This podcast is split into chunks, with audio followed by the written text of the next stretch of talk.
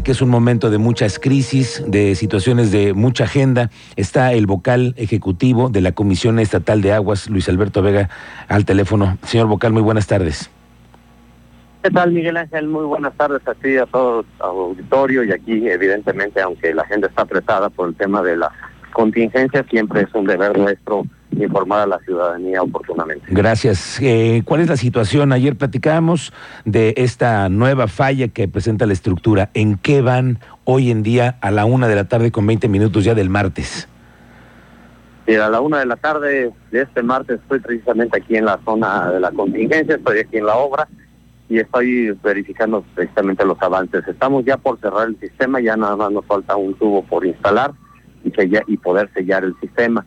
Esto se transcurrirá en el transcurso de la tarde-noche aproximadamente para poder verificar y poder mañana, en, el caso de que todo salga satisfactoriamente, volver a, a poderle echar a andar el sistema. Eh, echar a andar el sistema no quiere decir, no es como la luz, de que se abre un switch y ya es hay luz.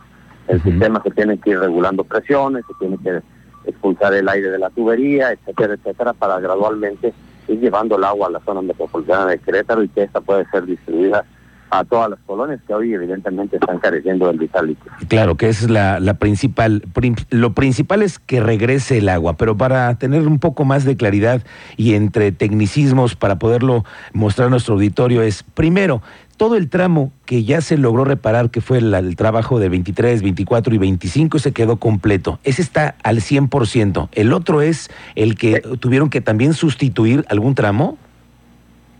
Sí, exactamente. El tramo que se sustituyó en el fin de semana de la Navidad es un tramo que ese eh, no tuvo no tuvo falla. El, nuevo tramo donde se salió la nueva fuga es un tramo en la misma zona, pero cerca de unos 30 metros aguas arriba. O sea, es un tramo de un tubo donde la misma empresa de, fibra óptica insertó insertó la maquinaria que es una se llama una perforadora direccional donde se, se inserta y ahí es donde, y se va por abajo de la tierra, eso lo hacen para no tener que abrir zanjas y demás. Y este, y este trayecto donde internamente abren la, abren la zanja fue el que dañó la tubería, por eso no nada más dañan un tubo, por eso dañan varios tubos porque se va, se va esa, esa máquina, digamos, eh, coloquialmente como hilo de media, y se va y rasgó, rasgó la tubería, ¿no? Entonces, por eso este nuevo hallazgo de este otro tubo en otra zona donde no había presentado fuga, pero como todos sabemos, el agua busca siempre el punto más débil para tronar. Entonces, al haber reparado, aunque haya sido satisfactoriamente la, la, la, zona que presentó la fuga del PSV, ahora eh, encontró otro daño de la misma empresa, de la misma máquina, donde se volvió el punto más débil y poder eso ocasionó la nueva fuga. Ahora, dígame una cosa vocal. Entiendo que toda la infraestructura, todos estos tramos los tuvieron que traer del norte del país, no existen en Querétaro por las dimensiones, o cuál es la, necesidad de, tener que traerlos de otras partes. No, bueno, sí tenemos, este, de hecho los tubos que evidentemente, si no, no hubiéramos reaccionado tan rápido en, en, conseguir los tubos. De hecho, el incidente fue el jueves, el viernes ya teníamos los tubos aquí en sitio en este nuevo tema, el incidente fue ayer y ayer mismo ya tenemos los tubos. Si hubiéramos tenido que comprarlos, y sí, hicimos cotizaciones y para traer más tubos y demás en otras partes del, del país, este, los tiempos, eh, además por época de Navidad, iban, a, este, iban más largos. Pero gracias a Dios sí fuimos servidores y teníamos un stock de tubos para poder hacer estas reparaciones. Nada más hay un tubo de acero al carbón que se lo trajimos de San Luis Potosí y también estuvo en tiempo y forma. Ahora, dígame una cosa, ¿quién paga todas estas obras y toda esta infraestructura y todo este movimiento de personal que técnicamente han estado durante los últimos seis días ahí en tierra para poder solventar este problema? ¿Quién va a pagar todo ello? No, pues claro, no, esta, es una responsabilidad que se fincarán responsabilidades, todas las responsabilidades necesarias a la empresa que hizo el daño. Evidentemente es una, es una negligencia total de la empresa cablera de fibra óptica que esta obra que la hizo sin respetar las, las indicaciones dadas, sin respetar los derechos de vía, sin respetar absolutamente todo lo que se había indicado para poder trabajar en conjunto, las profundidades y demás.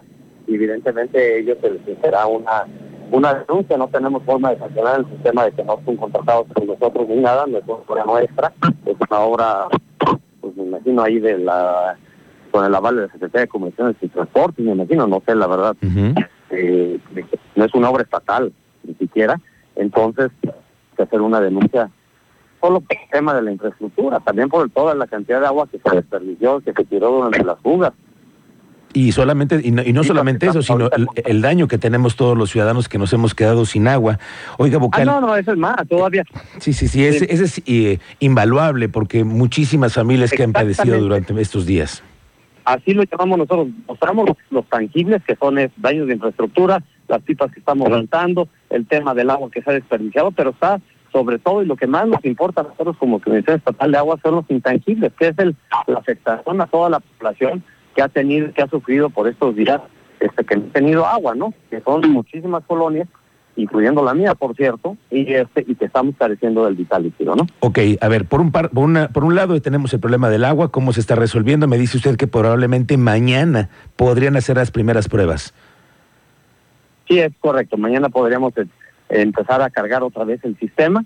Este, estamos, obviamente, trabajaremos toda la tarde, toda la noche hoy aquí en la en la obra, ya cerrando el sistema este, verificaremos, tendremos que abrir más zanjas en aguas arriba y aguas abajo por donde haya pasado la, la empresa esta. Recordemos que los tubos están bajo tierra, no los podemos inspeccionar de una forma visual tan fácil. este, tendremos que abrir zanjas y demás para para que evidentemente eso no no no no a, a, no nos encontremos otra sorpresa de de que esta máquina haya dañado algo más. Eso justamente quería yo preguntarle, Vocal. ¿La tecnología hoy les permite a ustedes que puedan hacer un diagnóstico completo de la zona que está en este momento en, digamos que es la zona cero, ¿no?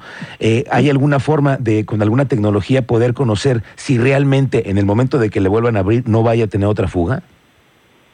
Mira, hay formas, sí hay, hay, hay, estamos aquí los topógrafos para ver dónde ellos pasaron por con su línea dónde está nuestra instalación. Ahí tenemos incluso rayos X, sin embargo, yo creo que aquí nos vamos a ir un poquito ahorita, mientras establecemos el sistema, nos vamos a ir un poquito por la más rudimentaria, que es abrir zanja, abrir zanja para poder inspeccionar visualmente, porque porque realmente este prácticamente ahorita es la única forma de tener la certeza total de que no de, que no vuelva a, a, suceder una, una fuga en la misma zona causada por la misma. Teníamos en este sistema Acueducto 2 más de 12 años sin tener, o sea, prácticamente desde la, toda la toda la historia, es la primera vez que se rompe el sistema Acueducto 2 en la historia del, del mismo, ¿no? Que tiene cerca de 14 años aproximadamente el sistema.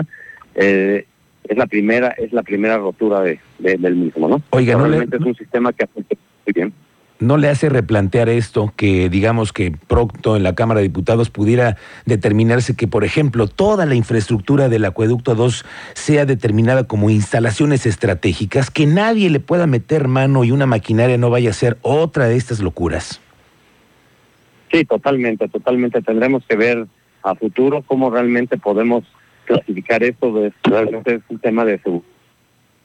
Digo, el, el agua es es, vital, por eso le llamamos el vital líquido, por lo mismo de que es vital y realmente eh, deberíamos de tener una, una mucho mayor seguridad en toda la en toda la red donde pasa. Son 100 kilómetros, no, es no, es, no, es, no, es, no es sencillo, ¿no?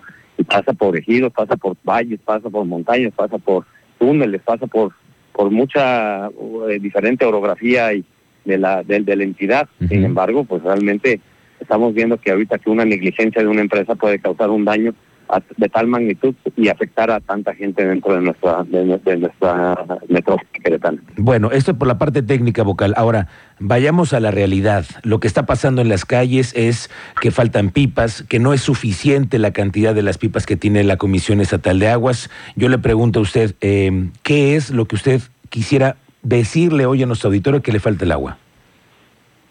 Miren, dos, dos situaciones. Uno, el suministro de pipas será, eh, estamos diseñando rutas por todos los días en las colonias más afectadas, que el servicio que estamos dando en la, en la Comisión Estatal con las pipas que tenemos y que también amablemente hemos nos han, nos, han prestado, tanto por ejemplo el ejército, los militares nos han prestado pipas, los municipios, eh, los desarrolladores mismos y algunos particulares nos han facilitado pipas, a los cuales estamos muy agradecidos y, el servicio que estamos dando es gratuito, y a gratuito me refiero a ni siquiera cinco pesos para el chesco ni nada como como como tradicionalmente se dice. Gratuito. Están nuestros operadores, incluso les pusimos unas zonas a las a las pipas donde dicen que donde se estipula para que la gente le quede claro que el servicio es gratuito. Y, y bueno, tener un poco de porque es demasiado grande la ciudad para el número de pipas, inclusive la de los privados, que también estamos hablando con ellos para regular un tema de de precio, de costo por algunos privados que no quieran pasarse de listos y hacer su agosto, ¿no?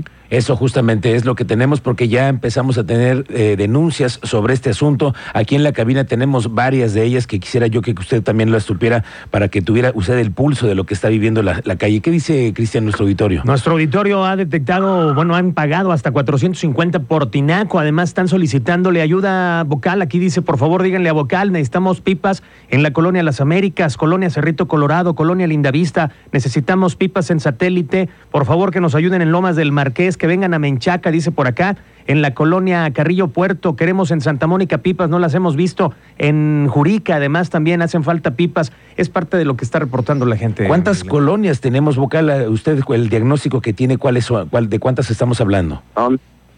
empezamos con cerca de 60 colonias las afectadas y ahorita son muchas más. Estamos hablando de que ya por, lo, por el tiempo que ha durado la contingencia, esto ha, ido, ha ido hasta cierto punto empeorando el asunto, porque el, eh, se, va, se van acabando las reservas y el número de colonias se va incrementando.